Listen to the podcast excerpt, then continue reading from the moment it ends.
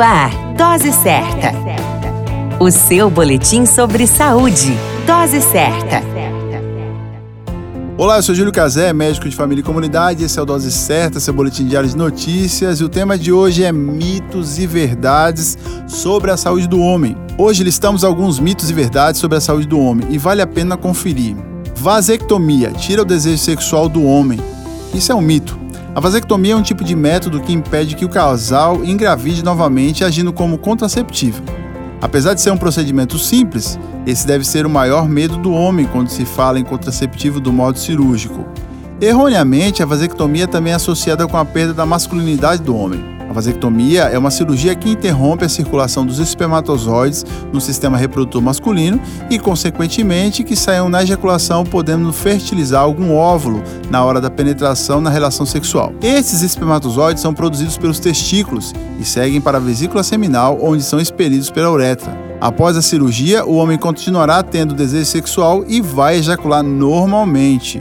O que acontece é que o sêmen não conterá mais espermatozoides e isso impossibilita a gravidez da companheira. Portanto, a vasectomia não está associada à impotência sexual, ejaculação precoce ou diminuição do desejo sexual. Homem também pode ter câncer de mama.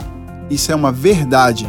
O câncer de mama é comumente visto em mulheres, mas os que pouco sabem é que isso também pode acontecer nos homens. Porém, existem poucas campanhas direcionadas ao tema, pois é raro esse tipo de doença atingir a saúde masculina. Por isso, as campanhas são direcionadas para as mulheres.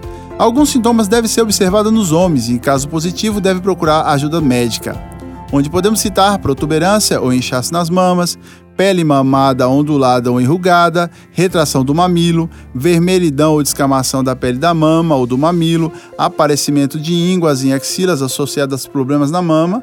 Frente a esses problemas, procure um médico para esclarecimentos. Disfunção erétil pode ser um problema psicológico. Isso é uma verdade. Além dos problemas físicos influenciarem a disfunção erétil, a parte emocional também pode contribuir bastante.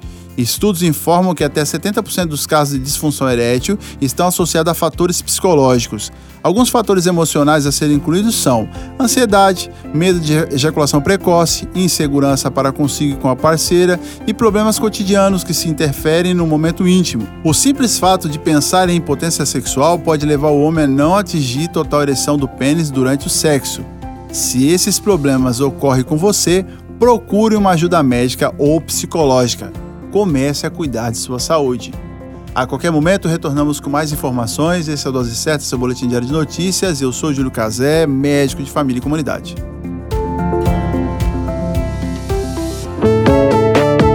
Dose Certa, o seu boletim sobre saúde. Dose Certa.